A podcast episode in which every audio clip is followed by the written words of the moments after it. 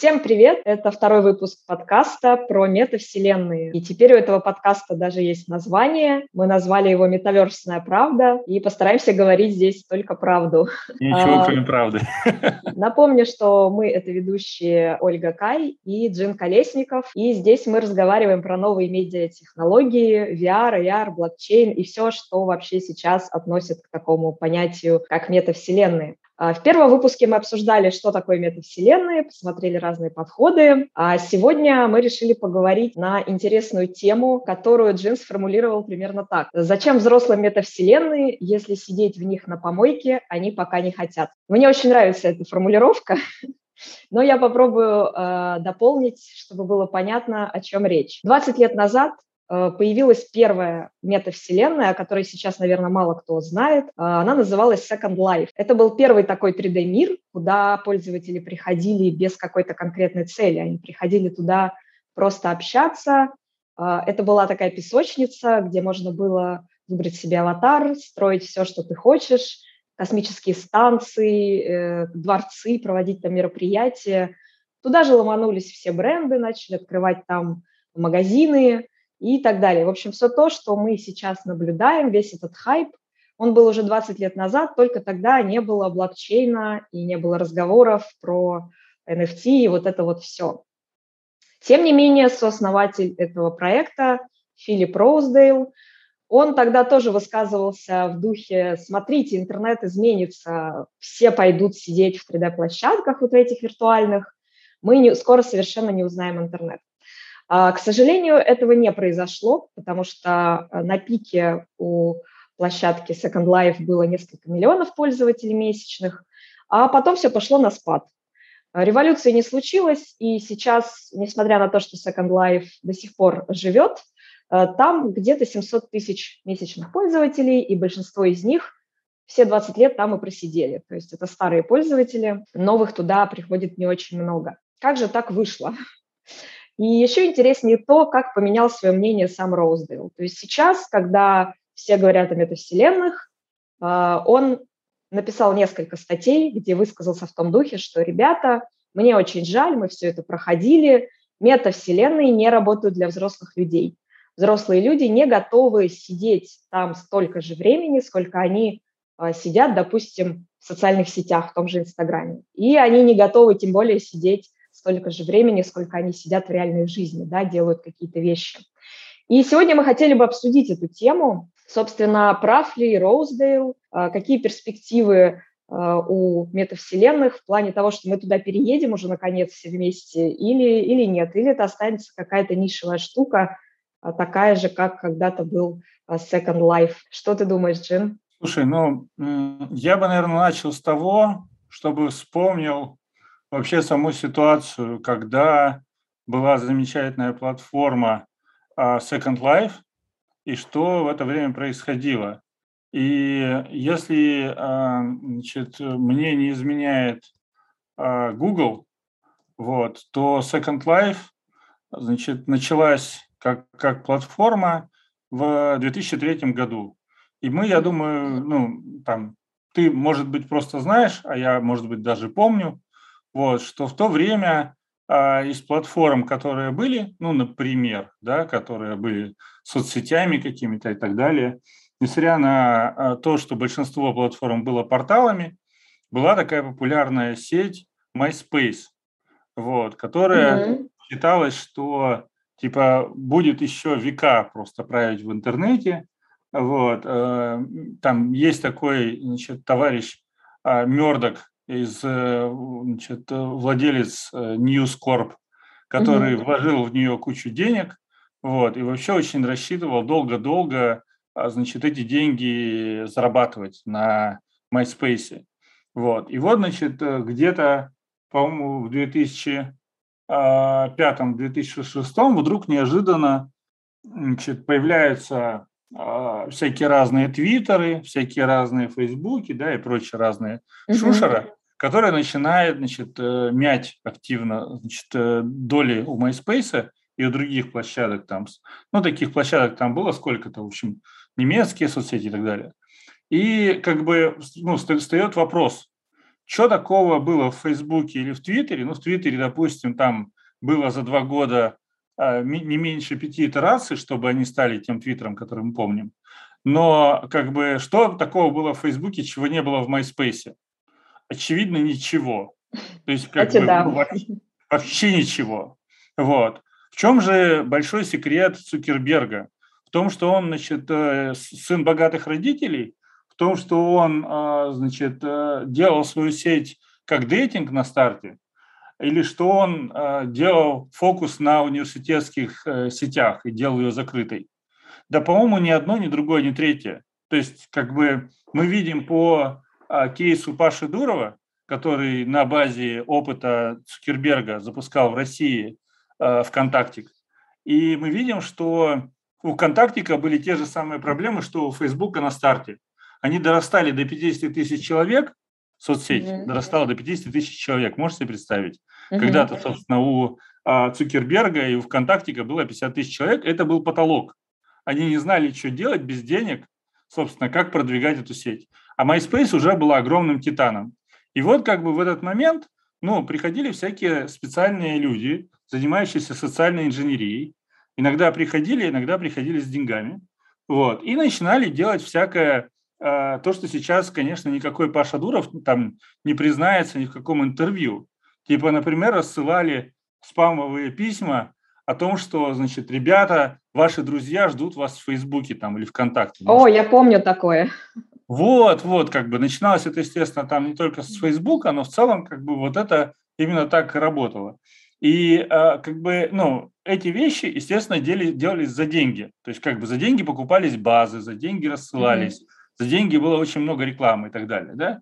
Вот. И поэтому, когда ты смотришь фильм «Социальная сеть», конечно же, ты смотришь не про там грустняшку Цукерберга, а ты смотришь про то, как работают а, социальные механизмы и юридические системы в Америке. Про это, собственно, фильм.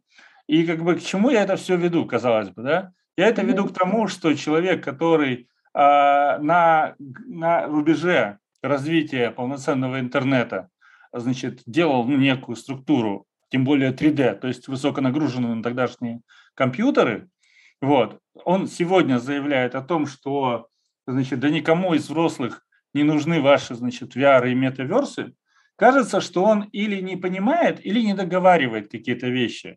Давай вместе перечислим, какие из этих вещей мы знаем. Например, ну, мощность компьютеров, и в частности мобильных телефонов, увеличилась сейчас очень сильно в разы, при том, что в 2003 году мобильных телефонов, ну, они были, но они были другие, да? Вот, это, это раз. Два, а люди, которые тогда в соцсетях сидели в Second Life, сегодня до сих пор сидят в виртуальных мирах и в Second Life. Но эти люди стали старше, и в них uh-huh. есть деньги. Uh-huh. Это два. Давай еще, ну, я просто как бы, я тебе предложил, как бы попробуй еще подумать, что еще с 2003 года изменилось. Ну, там, с 2003 2005 как, как изменился сегодня интернет, как изменилась сегодня среда? Ну, смотри, э, что приходит на ум самым первым? А, сейчас огромное количество возможностей, в принципе, в сети, чем заняться. И эти возможности конкурируют очень сильно за наше внимание. А, в первую очередь, это, конечно, соцсети, у которых сейчас настолько аддиктивный механизм и настолько низкий порог входа, что, честно говоря, а, с этим не сравнится никакой 3D-мир, потому что все 3D-миры, которые, а я очень много в каких была, поскольку я их активно изучаю, там везде довольно высокий порог входа. У многих высоченный порог входа. При этом есть ТикТок, где ты одним движением пальца получаешь такое количество дофамина на секунду времени, что с этим вообще тяжело тягаться хоть кому-то. Вот. А, и это, мне кажется, как раз порог, э, порог вхождения в метавселенные, а, то есть тебе то, что кажется, может поменять. Да? А тебе не кажется, что а, иммерсивность иммерсивность виртуальных шлемов и как бы вот, ну, не то чтобы полное погружение, потому что костюм на все тело, наверное, ну, далеко не каждый сейчас захочет купить, но тем mm-hmm. не менее а, потрогать, значит, за разные места леди Димитреску в следующем году а, в, в PlayStation VR 2, ну, как бы кажется, что могут захотеть э, как минимум владельцы PlayStation 5, а как максимум, ну, вообще любители э, трогать больших женщин за разные места, да, и это может быть совершенно другим, я имею в виду по уровню, да, вовлечения стимулом, нежели лайкание тиктоков. Тебе не кажется, что а, уход, а, ну, скажем так, самой разной аудитории, не только молодой, а, за которую, собственно, цеплялся Цукерберг, когда покупал Инстаграм, а, и а, как бы некое ощущение, а, значит, приватности, оставаясь в WhatsApp у старшей аудитории, которая в WhatsApp продолжает переписываться, mm-hmm. группы создавать и так далее. Это попытка как раз избегать того манипулирования там, твоим вниманием и твоими постами, безусловно. Есть усталость от социальных медиа, и эта усталость, она ну, должна куда-то куда выйти. Есть желание какого-то нового иммерсива. И вот это mm-hmm. иммерсив, понятное дело, что он упирается в какие-то технические ограничения, но леди Димитреску, я так понимаю, судя по продажам игры, поразила довольно большое количество людей, хотя, в общем, не сказать, что Э, PlayStation 5, но она выходила-то на предыдущей консоли. Э, PlayStation 5 как бы, ну, как было в дефиците, так и осталось, да, но mm-hmm. возможно, что как бы несмотря на дефицит, эм, как бы, ну, доступ к виртуальной реальности поможет людям э, наконец расчехлить свои кошельки. Современные игры, которые больше похожи на донатные помойки, чем на игры, ждут э, перемены в связи с тем, что э, разные государства начинают ограничивать такие игры. Угу. И это означает, что должно будет появиться что-то на замену, и это не обязательно будет э, метаверс Цукерберга. Возможно, это будут какие-то другие миры и другие угу. места. Но доступность шлема за 200 долларов или за 300 делает таким же практически легким вход в метавселенные, как установка ТикТока. Тебе так не кажется? А, ты знаешь, ну, я много пользуюсь шлемом и много чего запускаю и пробую. К сожалению, проблема не только в том, что э, шлем многим может быть дискомфортен, физически я имею в виду. Тут проблема, к сожалению, даже не в цене. А, хотя, безусловно, Цукерберг сделал огромное дело со своим шлемом. Просто а, там последние продажи, 90% продаж приходится на его шлем. И спасибо ему, конечно, за это большое. А, но там есть большая проблема именно с точки зрения интерфейсов. То есть а, очень пока сырое это все. Э, такое ощущение, что разработчики не понимают, как сделать интерфейсы такими же простыми, как э, для мобильных приложений. И вот мы часто проводим мероприятия в том же Альтспейсе, и это прям big deal для людей, а, зарегистрироваться. Надо иметь очень высокую мотивацию, чтобы это сделать. Я уж не говорю про какой-нибудь там VR-чат, где интерфейс просто суперсложный. Надо иметь два высших образования, чтобы там разобраться. Вот. Но, вот. может быть, как раз э, последняя цифра о том, что Oculus был продан 15 миллионов, mm-hmm. привлечет сейчас UX и UI дизайнеров в эту среду. Mm-hmm. Я думаю, что они придут туда рано или поздно, просто за счет количества мы преодолеем это все и получим какие-то качественные интерфейсы, но пока, к сожалению, а, как-то тяжело у народа идет, хотя я со всех сторон, с разных подхожу к этому вопросу, зазываю на мероприятия, а, приходите, ребята, тут и метапы, и конференции, свадьбы, похороны, приходите, пообщаемся, вот. Но, как выяснилось, большинству удобнее смотреть стрим, то есть когда мы ходим внутри метавселенной и просто показываем, а что здесь есть, делаем что-то прикольное, рассказываем.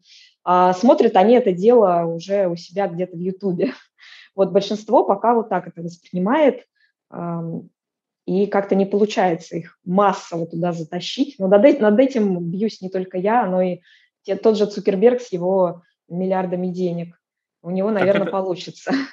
Кажется, это наоборот прекрасно, это хороший старт. Э, когда собственно, был Second Life, никаких стримов э, Second Life не было. Вот. А теперь э, игровые компании с удовольствием приплачивают стримерам, по крайней мере, раньше, ну, до, до последнего времени, скажем так, платили. Там сейчас, наверное, что-то будет меняться. Для того, чтобы эти игры стримились, чтобы люди смотрели на стрим и шли после этого покупать э, там, ну, как бы, потому что, ну, например, бумажные журналы, как в 90-х или в нулевых, уже не так сильно распространены, несмотря на то, что я думаю, что издательства бумажных журналов хотели бы продавать хотя бы теми же тиражами. Вот. Но, насколько я помню, по России журнал Gameland, который выпускал минимум два журнала про компьютерные игры, это была «Страна игр» и PC-игры, О, да, она помню. суммарно а, с этих двух журналов получала подписки, ну, не больше 200 тысяч по всей стране. То есть 200 mm-hmm. тысяч – это, в общем-то, ни о чем. Но mm-hmm. за счет там цены и особенностей экономик там и всего остального, как бы Gameland пережил даже кризис 2008 года, насколько я помню, вот, перейдя на газетную бумагу там или что-то такое. Вот. То есть как бы там очень, очень бы хотелось, но я хотел бы вернуться, мне показалась интересной темой, когда ты рассказывала про свой опыт и mm-hmm. попытку зазывать людей. Вот у меня э, был самый первый опыт в VR в 95 году, когда я играл в первый Quake. Ого. И, значит, э, играя в, VR, по-моему, VR1 он назывался шлем, я не уверен, что название помню точно, как бы шлем поворачивал, э, угол обзора у него был на 90 градусов, но это 90 градусов было от центра, то есть влево и вправо. Uh-huh. Да? То есть ты, ты мог повернуть голову до плеча, но шлем uh-huh. до конца камеру не поворачивал. А вверх-вниз ты должен был э, поворачивать мышкой. Вот. И вот как бы в этом состоянии ты мог находиться в шлеме а, без привычки 5 минут. Потому что в этот момент, как бы, если ты снимал после 5 минут игры шлем, ты не мог встать, у тебя, а, ну, а, как бы координация давала тебе морской бриз в голову, и ты мог, в общем, ну, посидеть несколько минут перед тем, как нормально возвращать ноги э, в работу. Настолько, как бы, то качество, по-моему, 320 на 200, что ли, там на экране mm-hmm. было. Настолько оно било по всему представлению нашего мозга о том, что с ним может вообще происходить. Вот. Потом э, следующий шлем, который я видел, по-моему, это был уже профессиональный шлем для летчиков, тренажер где-то в нулевых, вот я пробовал. И это был еще не как бы не очередной там виток в сторону Окулуса, но уже как бы были ну, достаточно профессиональные технологии, которые позволяли тебе внутри кабины, значит, внутри, э, опять же, там шлема, да, специального, каким-то образом ориентироваться на, э, ну, типа вот, наверное, градусов 100-110 все, что перед тобой. То есть ты головой крутить не мог назад, но зато как бы ты мог крутить вверх-вниз и так далее, и так далее. В авиационном симуляторе, специальном для а, военных. Вот. Mm-hmm. И это, конечно, как бы а графика, как ты понимаешь, там была с э, ну, 486 компьютера. То есть ну, ну, нагрузка все равно была очень слабенькая. Сейчас, как бы, когда я даже еще до того, как я попробовал э, первый Oculus, у меня уже было некое представление за счет, по-моему, в VR первого, первого PlayStation, еще какие-то были игровые шлема, которые я пробовал.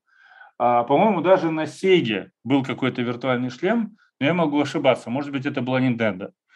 И как бы, ты знаешь, прогресс просто колоссальный. А, прогресс колоссальный, в том числе и в решениях, связанных с, как это, зрительно-рвотным, зрительно-рвотной связкой. Раньше люди не умели работать вот в эту трясучку, то есть там же постоянно голова, она трясется, вот. И сейчас люди очень научились хорошо работать с этой проблемой, возможно, даже на уровне софта. И глядя на этот прогресс, я, может быть, сейчас как бы выгляжу супер оптимистом, потому что, скажем так, а, я тот человек, который много задает вопросы к любой технологии, вот. И мне кажется, что если, а, имея сегодня э, Oculus, мы до сих пор не можем на этом Oculus, я имею в виду на мобильном Oculus, запустить Half-Life Alyx, то, uh наверное, проблема не в том, что нет такой технологии. Наверное, проблема в жадности разработчиков. И вот как бы мне кажется, что китайцы, которые умеют в экономику и умеют в масштаб, а, сделают что-то, что эм, значит, э, будет очень похоже, ну, там, в ближайшие, наверное, лет пять на то, что Apple внедряет годами перед тем, как сделать хорошо. Ну, типа Apple Watch, да, или еще какие-то mm-hmm. вещи. То есть очевидно, что Apple Watch мог быть сразу хорошим, вот, но как бы, но не захотел, да, вот, потому что нужно как-то продавать каждый год одни и те же часы, да, улучшенные. Мой опыт показывает, что м- на сегодняшний день очень мало э, инициаторов разработки, инди-разработки даже в VR. И вот кажется, что то, что ты делаешь, показывая, собственно, ну, в каком состоянии находится нынешний VR, может э, при, при знании, что где-то 15 миллионов людей ждут дать тебе деньги или вообще начать кидать их в тебя, если ты туда придешь, может послужить мотивация за счет того, что ты и другие ребята показываете, насколько все сегодня несовершенно в VR и как много чего можно сделать. Возможно, как бы здесь еще вопрос к инструментам разработки, но я не берусь сейчас лезть в эту тему, а я скорее именно хочу понять а, и услышать, может быть, от тебя, как ты считаешь, кроме проблем, которые мы сейчас видим, какие способы решения из самых очевидных и простых, типа из серии а, добавить монетизацию, то есть платить человеку за вход в VR, да, что можно было бы еще а, сделать такого, что замотивирует людей а, использовать метаверс. И пока, конечно, мы говорим метаверс именно VR, потому что ну, к более широкому понятию мы перейдем еще, я думаю, через пару минут. На самом деле, я как раз не только про VR хотела сказать, а в целом Давай. про Потому что сейчас на самом деле много площадок кроссплатформенных, то есть тот же самый Altspace, где мы проводим мероприятия, а, туда можно заходить вообще-то из э, десктопа, то есть даже с не очень мощного ноутбука, пожалуйста, приходи. У тебя будет чуть меньше э, иммерсивности, но ты вполне можешь пользоваться. Но это как бы тоже не особо помогает. Как раз я писала по этому поводу большой достаточно пост в телеграм-канале. Надо просто посмотреть, а, какие вот у взрослых людей есть потребности, ну, по жизни, какие у них потребности. И насколько виртуальные вот эти миры, неважно, VR, не VR, насколько они способны удовлетворить эти потребности. Я даже там перечисляла э, такие среднестатистические э, потребности взрослого человека. Во-первых, самая, одна из самых главных потребностей – это заработок. То есть люди, э, люди все время думают о деньгах, люди хотят их зарабатывать как можно больше. Соответственно, если дать возможность всем зарабатывать в метавселенных, то они туда пойдут массово, если это будут а, какие-то более-менее интересные деньги. А, потому что сейчас, и как раз об этом говорит Роуздейл в одной из статей, люди готовы тратить деньги на цифровые товары. А я напомню, никаких NFT еще не было. Это были просто цифровые товары, типа одежды для аватаров, там машины, какие-то виллы цифровые. Они готовы тратить деньги. А, но проблема в том, что креаторы на этом зарабатывают, ну, скажем так, ну, 10% может быть людей, которые тусуются а, в Second Life, зарабатывают на этом. Причем так, чтобы обеспечить себе, ну, как бы жизнь. То есть они больше работают нигде, только внутри Second Life. И вот, вот это очень большой э, такой разрыв, потому что если бы люди могли зарабатывать на жизнь внутри виртуальных площадок, я уверена, что куча народу туда бы ломанулась и занималась бы именно этим. А пока экономика как у Ютуба, то есть 10% а, ютуберов зарабатывают, остальные просто потребляют контент. А вторая потребность, ну, наверное, отдыхать, я бы сказала, но опять-таки тут надо смотреть на то, что как люди предпочитают отдыхать. Вот был локдаун, все сидели дома, и тогда онлайн как раз вот в таких сервисах он вырос очень резко. А, а потом локдаун закончился, и онлайн начал падать. Вот. Значит, люди взрослые хотят как-то, наверное, выходить на улицу, общаться с живыми людьми. Есть потребность социализации. Им хочется наращивать деловые связи. Но опять-таки, сколько таких людей? Я думаю, что среднестатистическому человеку а, ему достаточно просто какой-то работы, а остальные потребности закрываются семьей. То есть обычно это, у этого человека есть э, супруг, у него уже, возможно, есть дети, и общения ему, в принципе, и дома хватает. То есть никакого расширения социальных связей – а у него, ну, просто ему это особо не надо. Вот. И вот если пройти по таким потребностям, можно понять, что современные метавселенные, к сожалению, минимальное количество их закрывают, в отличие, допустим, от детей. Почему такой бешеный онлайн в Роблоксе или там Майнкрафте? А, хотя в Майнкрафте уже средний возраст, по-моему, 27 лет, но это люди, которые сидели в Майнкрафте все эти годы. А, потому что у детей, во-первых, есть время, у них есть энергия, у них есть Э, желание исследовать и желание создавать. Вот. У взрослых людей все это выражено гораздо меньше. У них нет времени, у них нет энергии, а с желанием создавать у них тоже проблемы. Вот. Зато есть друг, другого порядка потребностей, которые пока не закрываются. Вот такие вот у меня наблюдения по итогу. Слушай, мне кажется, что аппетит приходит во время еды. И эм, как показывает ТикТок и другие места, где дети в какой-то момент начинали сильно активничать, угу. они туда притаскивают родителей. И таким образом, кажется, из всего того, что ты сказала, а, кроме того, что все это действительно значимо, а, мы упираемся в несколько а, ограничений. Например, mm то, что Цукерберг заявил, что в своей метавселенной он будет брать, по-моему, 60% с каждой продажи. А Цукерберг да. сказал 45, вот 45 а, честных процентов. Да, да, да. Ну, то есть, как бы, как бы, когда я, когда я писал про 45, да, я тоже писал про это. Я не знал, что Roblox берет 70, но в целом, когда это стало известно, я легко в это поверил, потому mm-hmm. что, в общем, как бы, ну, в общем, понятно. Вот, и э, как бы это ограничение, очевидно. Ограничение, которое, очевидно, может обойтись э, каким-нибудь Амазоном, который первое время сделает пространство в облаках бесплатными и бесконечными, вот, чтобы потом тоже ну, на этом зарабатывать там еще больше денег, понятное дело. Вот. Ну или Microsoft, или еще кем угодно. Да?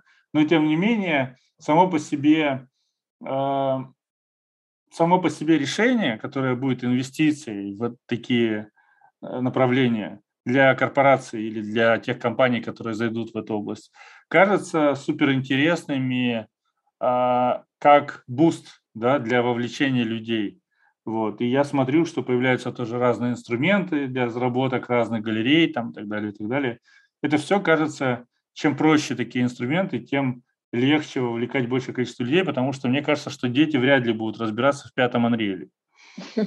Вот. А, кроме этого, кажется интересным то, что когда, а, значит, э, ну, родители начинают догадываться, что дети, делая что-то, приносят э, меньше вреда и больше пользы, вот, э, может как быть поддержка со стороны родителей. Ну, там, я, например, часто на своих лекциях рассказываю о том, что, ребята, вот вам не нравится, что ваши дети в ТикТоке сидят, а они, смотрите, занимаются физическими упражнениями, потому что танцуют постоянно, да? Они учатся монтажу, как бы, что им, безусловно, пригодится в, будущем, да, и, ну и так далее, и так далее. Я начинаю перечислять, и люди, сидящие там обычно в возрасте, они искренне удивляются таким открытием. Вот. И здесь кажется, что, возможно, этого не хватает, но как бы нужно подсвечивать людям не сколько картинку, сколько кейсы. И вот э, на твоем последнем стриме мне очень понравилось, когда ты рассказывала про кейс отельный, где можно mm-hmm. было посмотреть там типа с э, высоты мира, были какие-то пасхалочки в виде призрака, да, вот какие-то такие mm-hmm. штуки. Вот. А люди играющие, я не говорю, что таких людей прям супер много, кто играет и готов выйти из своей игры для того, чтобы пойти в VR. Но люди играющие, им нравятся такие штуки, и кажется, что они могут быть проводниками. Еще кажется, что э, на сегодняшний день, когда мы говорим про взрослых, не хватает евангелизма э, в технологических, да, технологических пространствах. То есть у нас есть куча всяких разных коучей, которые рассказывают, как нужно значит, там самоизолироваться, уехать на природу там и еще заниматься чего-то и чем.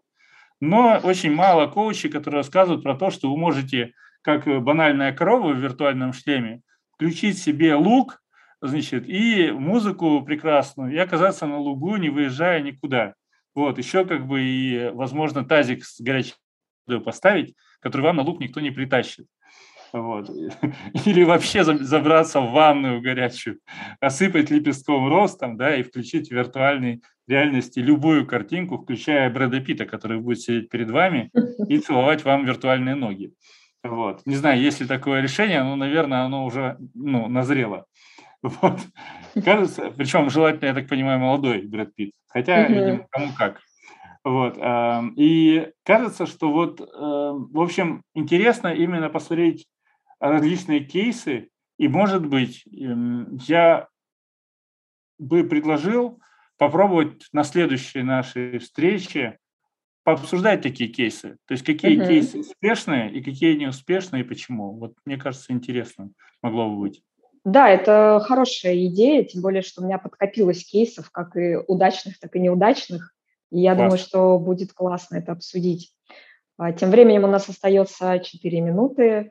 А, и какому выводу, какой общий вывод мы можем сделать из этой ситуации? В принципе, после, знаешь, сегодняшнего разговора я как-то а, стала более оптимистична, потому что ты подсветила действительно вещи, о которых я не задумывалась, возможно.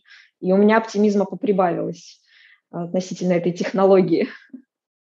Слушай, мне очень нравится э, в темах, которые ты поднимаешь, то, что э, мы пытаемся в новом опыте каким-то образом ощупать этот опыт с разных сторон, но изначально мы опираемся на чужие слова и часто на чужой опыт человека, у которого, например, не получилось.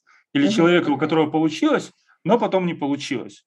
И кажется, что это выглядит как ошибка выжившего, на которую мы опираемся. И за счет этого мы теряем в очках оптимизма и творчества, вместо того, чтобы просто пробовать и продолжать, да, пробовать, делать, делать, пробовать. Вот. А, и смотреть, что из этого получается, потому что получится же что-то всегда прикольное. Вот. Где-то где получится, где-то не получится, но в целом обязательно что-то получится. А мы вместо этого, там, ну, я говорю, конечно, не про нас с тобой, а именно про людей, которые обсуждают такие темы, о том, что ветеран индустрии сказал, что все, короче, закрывай, как это, закрывайте интернет, закрывайте VR, ничего хорошего не выйдет. Вот. А закрывайте метаверсы все эти нафиг. Вот. И кажется, что это не совсем правильная точка обращаться к истории, хотя ну, там история технологий нас учит, что технологии всегда улучшают нашу жизнь. Вот. То есть, кажется, здесь, э, и в этом смысле я говорю, мне очень нравится то, что ты смотришь на это с разных сторон, с разных граней на мир, э, когда ты задаешь тему, что разные э, сами по себе возможности, они не появляются ниоткуда. Нужно пробовать, нужно действительно брать и приходить тебе на стримы. Я даже попробую на следующий стрим к тебе присоединиться. Правда, с лаптопа, но посмотрим, что из этого получится. Может, с телефона дойду. Вот. Потому а, что, Супер да. будет, да, мы тебя очень э, ждем, присоединяйся к нам. И, скорее всего, следующий стрим будет откуда-нибудь, э, мы думали, может быть, Roblox, вот, но мы каждый раз стараемся пробовать разные площадки, разные опыты и смотреть, э, как это все выглядит с точки зрения пользовательского опыта. И что да, я надеюсь, сделать. что слушатели наши тоже будут чаще следить за твоими новостями и будут присоединяться к твоим стримам уже в иммерсивном состоянии хватит наблюдать, давайте участвовать. А, большое спасибо, что слушали. Мы вернемся через неделю и будем обсуждать еще какие-то супер классные темы. Обязательно подписывайтесь на наш подкаст и слушайте на разных площадках. Всем пока. Пока.